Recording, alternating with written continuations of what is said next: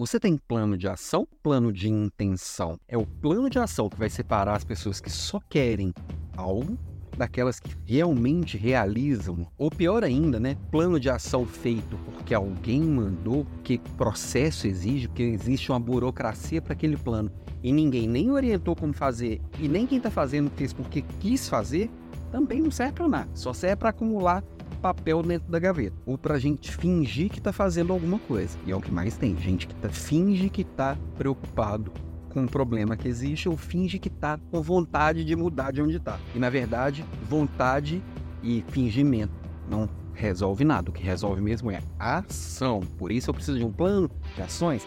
Por isso não adianta nada ter um plano com 200 ações. Porque se eu vou dispersar energia em um monte de frentes, eu não vou fazer bem feita nenhuma delas. Um bom plano de ação tem poucas e boas ações bem focadas naquilo que precisa ser feito. É comum também num plano de ação você dar uma olhadinha lá e tá praticamente a descrição de função.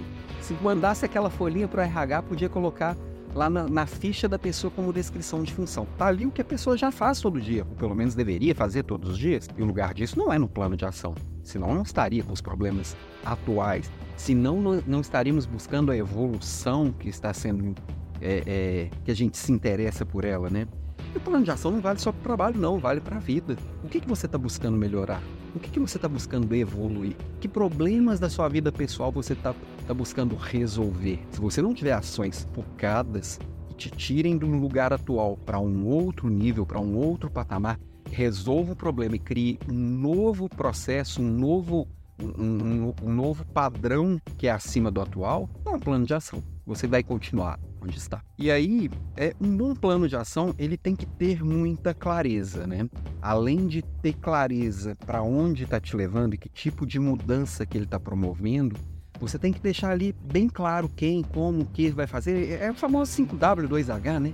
Que é em inglês, é o what, why, who, have, have, have, que basicamente é fazer, tem que estar ali claro o que, que você vai fazer, por que você vai fazer, onde você vai fazer, quando vai fazer, se é você mesmo, tem que ter nome e sobrenome ali. Não adianta você colocar as pessoas, o departamento, o mundo, a sociedade. Não, nome e sobrenome, quem que é o pescoço que eu vou apertar.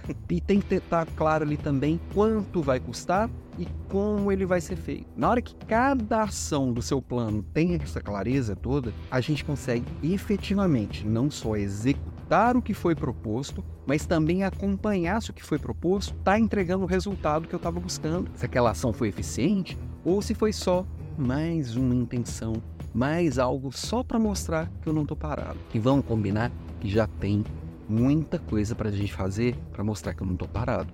Eu não preciso ficar inventando coisas mirabolantes nem fingir que estou fazendo alguma coisa. Bora dar uma atualizada nesse plano aí? Bora dar uma olhada no plano da equipe para ver se não é mais um plano de intenção com aquela lista interminável de coisas que não vão mudar absolutamente nada. Isso faz a diferença, de verdade. Beijo para você e até amanhã.